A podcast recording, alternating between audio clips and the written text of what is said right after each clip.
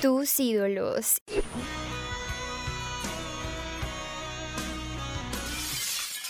Y lo mejor del rock en un solo lugar.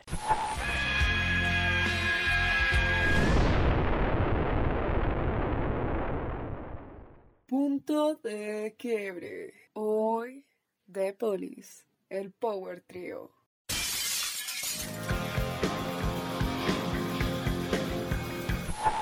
Hola, hola nuestros oyentes más rockeros. He aquí otra emisión con Lorena Valderrama y Manuela Monge para darles la bienvenida al capítulo número 17 de Spotlight del Rock. Como sabemos que ya nos extrañaban, les traemos una banda inolvidable, que independientemente de la época en la que hayamos nacido, siempre recordaremos sus canciones con cierto toque nostálgico. Así que con ustedes, The Police, el Power Trio.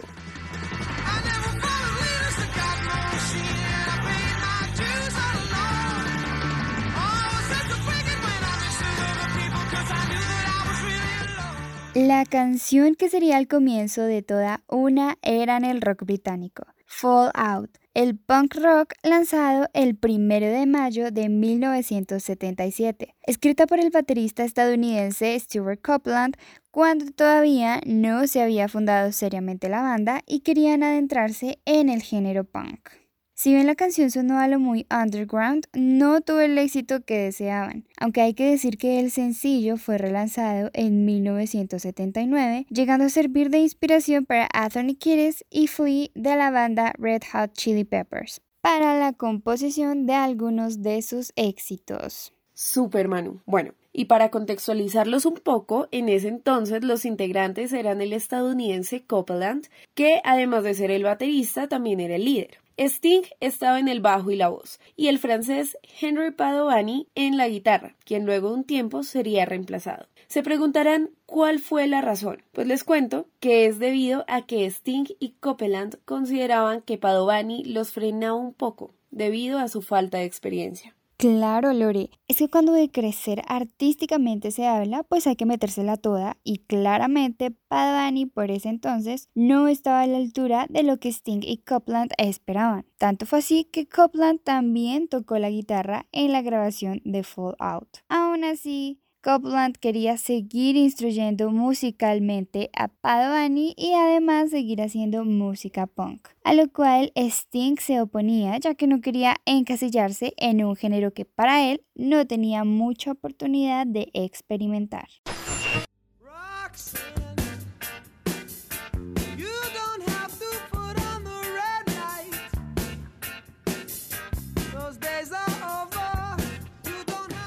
Esto era Roxanne, el segundo sencillo oficial de la banda, lanzado el 7 de abril de 1978, del álbum debut Outlandos d'Amour, un álbum en el que la mayoría de sus canciones ya las habían tocado en vivo con anterioridad y tuvo un gran éxito, probablemente porque fue aquí que empezaron a experimentar con el que sería su sonido característico, una mezcla de rock y reggae. Outlandos d'Amour ha vendido casi 9 millones de copias alrededor de todo el mundo. Un sonido bastante catchy, Lore. Les cuento que este álbum ya no contaría con la participación de Padovani. Esto sucedió cuando The Police iba a participar en un tributo a una banda llamada Gunk, coincidiendo con el guitarrista Andy Summers y el bajista Mike Howlett. Este último había sido integrante de Gong. Una vez terminados los ensayos, Howlett les hace la propuesta de formar una banda con un detalle algo poco común,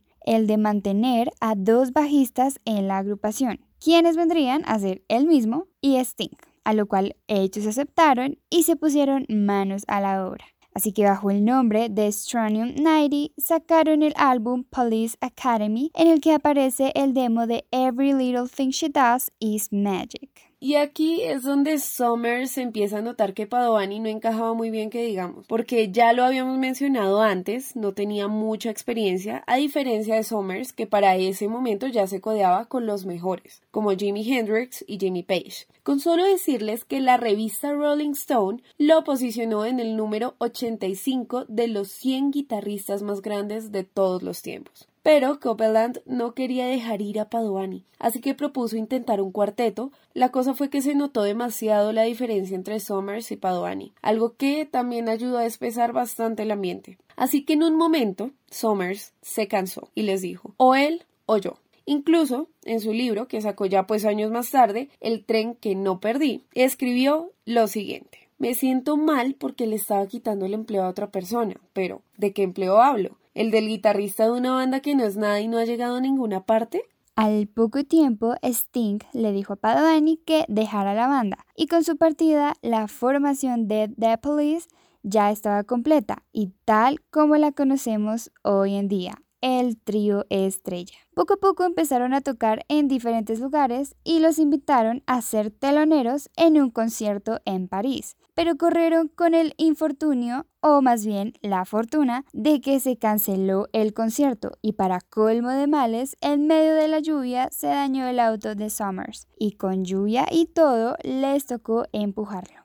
A las pocas horas, Summers y Copland se fueron a ver Star Wars, mientras que Sting, aprovechando que estaban en la bella ciudad de París, salió a caminar un poco. Pasando por Pigalle, un lugar en donde la prostitución se encuentra en cada esquina, vio que cerca de ahí había un anuncio de la obra de teatro Cyrano de Bergerac, lo cual le sirvió para inspiración de la canción Roxanne, ya que una de las protagonistas de la obra tiene ese nombre. Roxanne es una de sus canciones más conocidas, siendo versionada para la película de Moulin Rouge. Totalmente cierto. Pero, pese a que en la canción se hablaba de la prostitución, un tema que para ese entonces era muchísimo más tabú que ahora, no tuvo tanto éxito en su primer lanzamiento, y fue hasta el año siguiente, cuando la banda ya era más conocida, que la canción llegó al puesto número 13 en las listas británicas, llegando a alcanzar el disco de oro en el Reino Unido, y es catalogada por la revista Rolling Stone como una de las mejores 500 canciones de todos los tiempos, posicionándose en el lugar 388.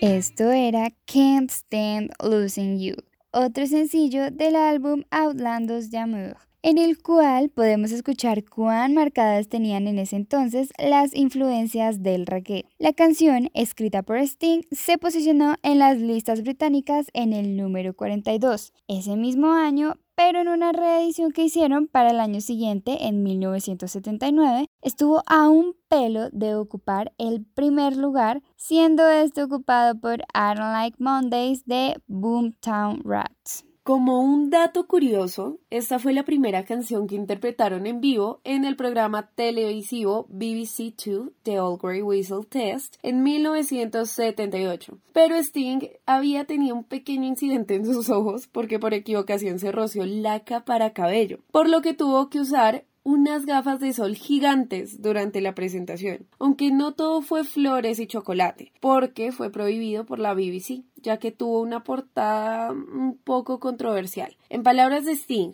fue porque la foto de la portada del sencillo tenía a Stuart de pie sobre un bloque de hielo con una soga alrededor del cuello, esperando a que el hielo, esperando a que el hielo se derrita. Y fue esa mezcla de controversia con ese ritmo tan pegadizo la que llevó a este sencillo a ser el primero de la banda en romperla con toda. Sí, Lore, en todos sus conciertos la tocaban e incluso hicieron una pista instrumental inspirada en Can't Stop Losing You llamada Regata de Blanc con la que ganaron un premio Grammy a la mejor interpretación instrumental de rock en 1981. Y les recomiendo un documental con el nombre de esta canción, Can't Stand Losing You, Surviving the Police, basado en la experiencia de Andy Summers en The Police.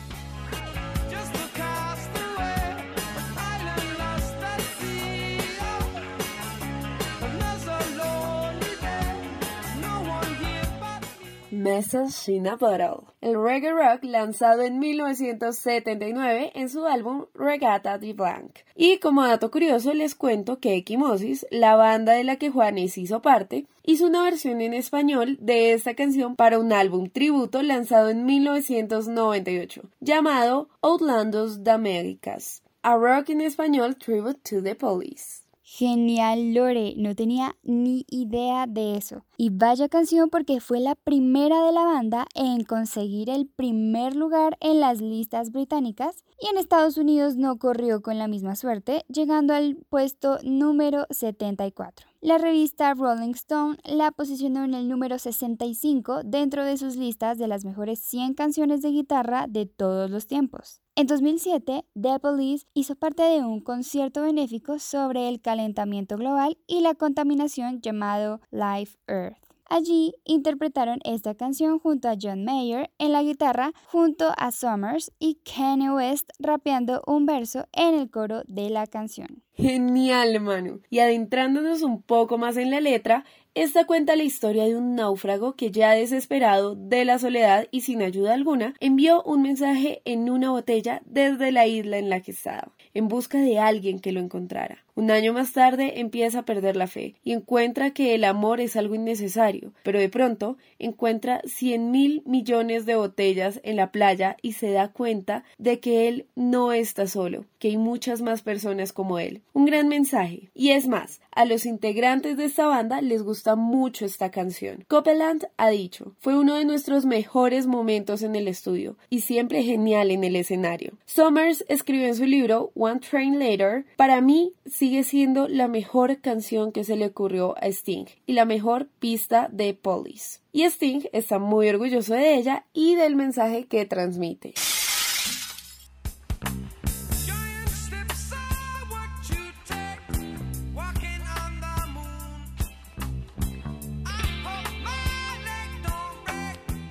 Walking on the Moon, del mismo álbum Regata de Blanc álbum que sería un gran éxito en su carrera por Estados Unidos y que lo sería catapultando en la escena mundial. La canción, escrita por Sting, encabezó las listas británicas, pero no corrió con la misma suerte en Estados Unidos. Y como se pudieron dar cuenta, la canción tiene bastantes influencias del reggae, siendo considerada como una de las más influenciadas por este género. En la autobiografía de Sting da pie a que se crea que Walking on the Moon fue inspirada en uno de sus amores. Deborah Anderson fue mi primera novia real. Caminar de regreso de la casa de Deborah en esos primeros días eventualmente se convertiría en una canción, porque estar enamorado es ser liberado de la gravedad.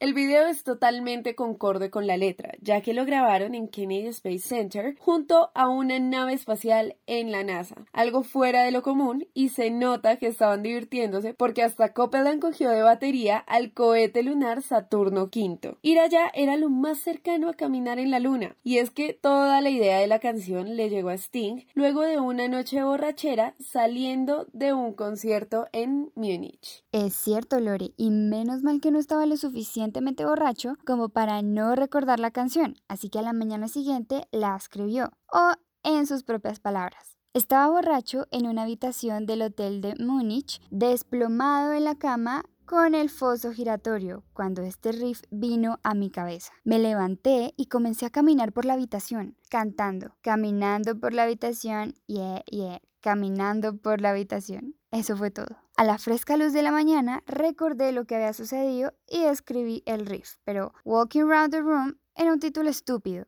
así que pensé en algo aún más estúpido que era Walking on the Moon.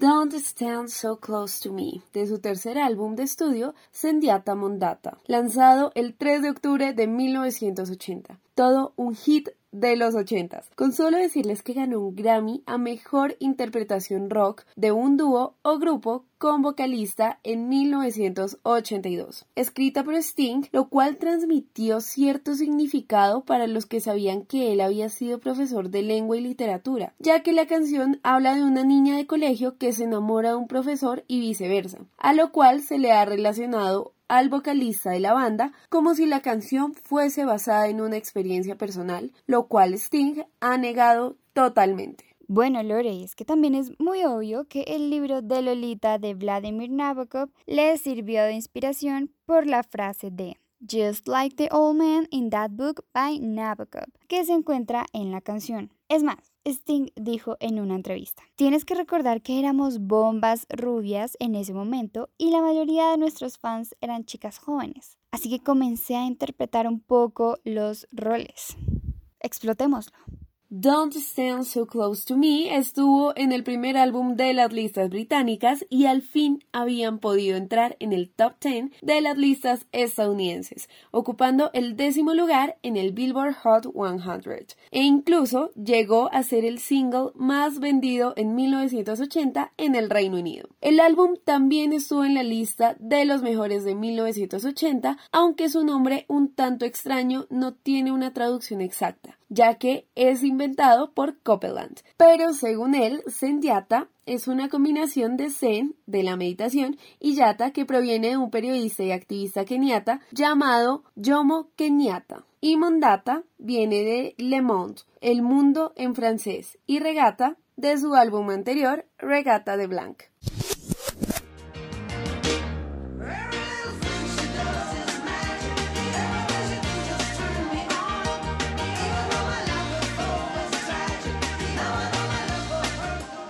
Ya dejando el New Wave a un lado, se fueron yendo más hacia lo pop, dando como resultado su cuarto álbum Ghost in the Machine, lanzado en 1981. Y esta canción, Every Little Thing She Does Is Magic. Innovando con el piano, esta canción la escribió Sting años atrás cuando estaban grabando en la casa de Mike Howlett en el 76 para ese álbum de Police Academy. Y además de escribirla, Sting también la grabó con un equipo que tenía Howlett en Londres, que tenía un bajo, un tambor africano, una guitarra acústica, unos micrófonos y una grabadora de cuatro pistas. Algo que para Howlett es la plena demostración del gran talento que tiene Sting. Claro que sí, Manu. Es que Sting es tremendo compositor de éxitos. Y en este álbum estaban mucho más compaginados porque en Sendiata Mondata las cosas no salían tanto como les hubiese gustado, ya que tenían ciertos problemillas entre ellos. Y vaya que le salieron las cosas bien porque este sencillo ocupó la cima de las listas británicas y en Estados Unidos se posicionó en el número 3 en el Billboard Hot 100. Ghost in the Machine alcanzó el puesto número 2 en Estados Unidos, siendo el álbum de estudio de la banda con mejor grabación de sonido. Tanto fue su éxito que además de estar en la lista de la revista Rolling Stone de los 500 mejores álbumes de la historia en el puesto 322, iniciaron una gira por Latinoamérica influenciando el New Wave por estos lares e incluso se presentaron en el Festival de Viña del Mar en 1982.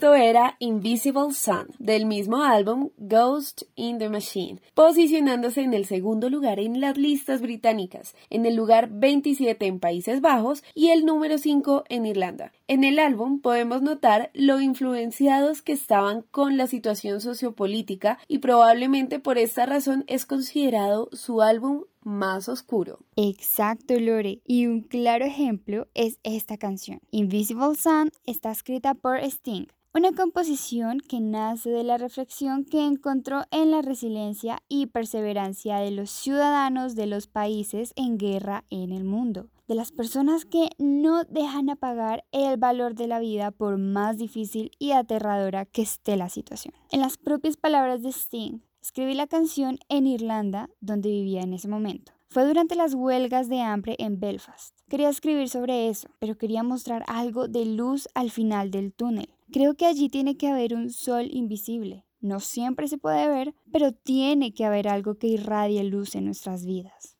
Total, Manu. Y bueno, se puede decir que esta canción también tiene un gran significado para Copeland, ya que su ciudad natal Beirut, estaba siendo bombardeada cuando estaban grabando la canción. En palabras de Stuart Copeland, para mí la canción trataba sobre Beirut, donde crecí, que en ese momento estaba en llamas. Los medios de comunicación estaban vilipendiando la ciudad, mi ciudad natal, como un bastión terrorista, y estaba siendo atacada por bombas y napalm. Veinte mil libaneses fueron asesinados ese año y los libaneses deben haber estado sintiendo algo del calor del sol invisible, porque estaban manteniendo sus picotazos. En sí, la letra, además de tener este significado para los integrantes, también hace referencia al rifle Arma Light que utilizaban las organizaciones paramilitares, pero más que todo el ejército republicano irlandés provisional. En el video podemos ver fragmentos de videoclips de la vida durante el conflicto en Irlanda del Norte, y la BBC como raro prohibió el tema debido a su contenido. Lo importante es que nos estaban dando una reflexión muy sustanciosa y un exitazo que no olvidaremos.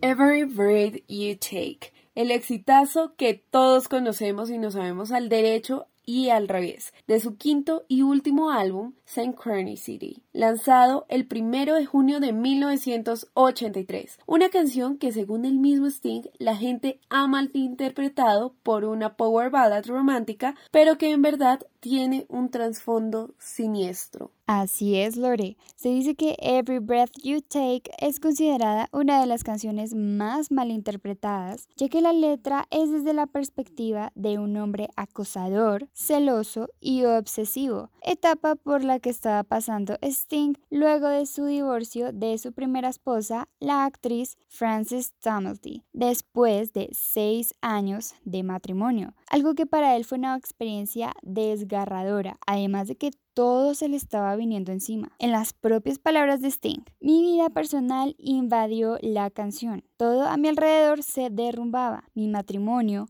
mi banda, mi salud. Creo que es una canción siniestra porque trata sobre los celos y la posesión. La letra llega a ser sádica. Mi intención podría haber sido escribir una canción romántica, seductora, envolviente y cálida. Entonces vi que otro lado de mi personalidad estaba involucrada. Every Breath You Take fue escrita en un momento difícil, de terrible desasosiego personal y tuvo en mí un efecto catártico increíble. Es que Manu, Sting tuvo que refugiarse en la psicoterapia para poder superar el divorcio. Y pues imagino que parte de ese desahogo fue la letra de esta canción, la cual escribió en el mismo escritorio de hotel en el que el escritor Ian Fleming creó James Bond. Sting cuenta que escribió la canción más exitosa de la banda en tan solo media hora. Pues solo con decirles que Synchronicity fue el álbum más exitoso de Police. Lo nombraron como uno de los mejores álbumes de los 80s y está en la lista de los 500 álbumes más grandes de todos los tiempos de la revista Rolling Stone. Hasta fue nominado en los Grammys del 84 a la categoría Mejor Álbum del Año en los premios pero le ganó Thriller de Michael Jackson. Aunque esa no fue la última aparición del álbum en la academia, ya que en el 2009 fue incluido en el Salón de la Fama del Grammy. Pero en 1984 Sting ganó un Grammy a la canción del año por la edición del 84 de Every Breath You Take y The Police consiguió el premio a la mejor interpretación pop por un dúo o grupo, además de que se mantuvo ocho semanas en la cima de la lista de Billboard Hot 100.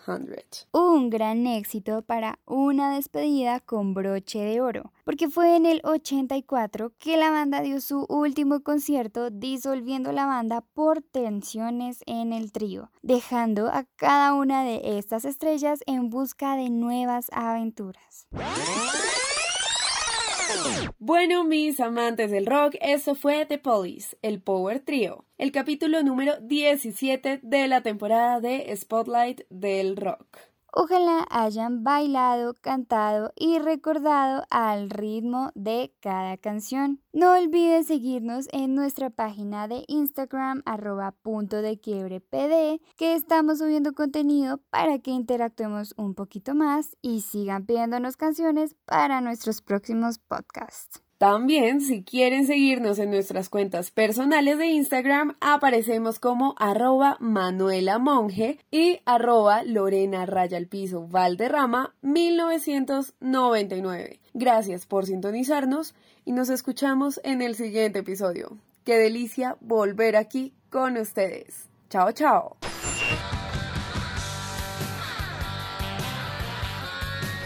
Tus ídolos.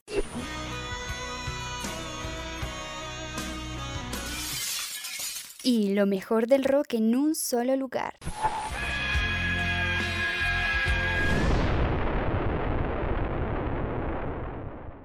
Punto de quiebre. Hoy, The Police, el Power Trio.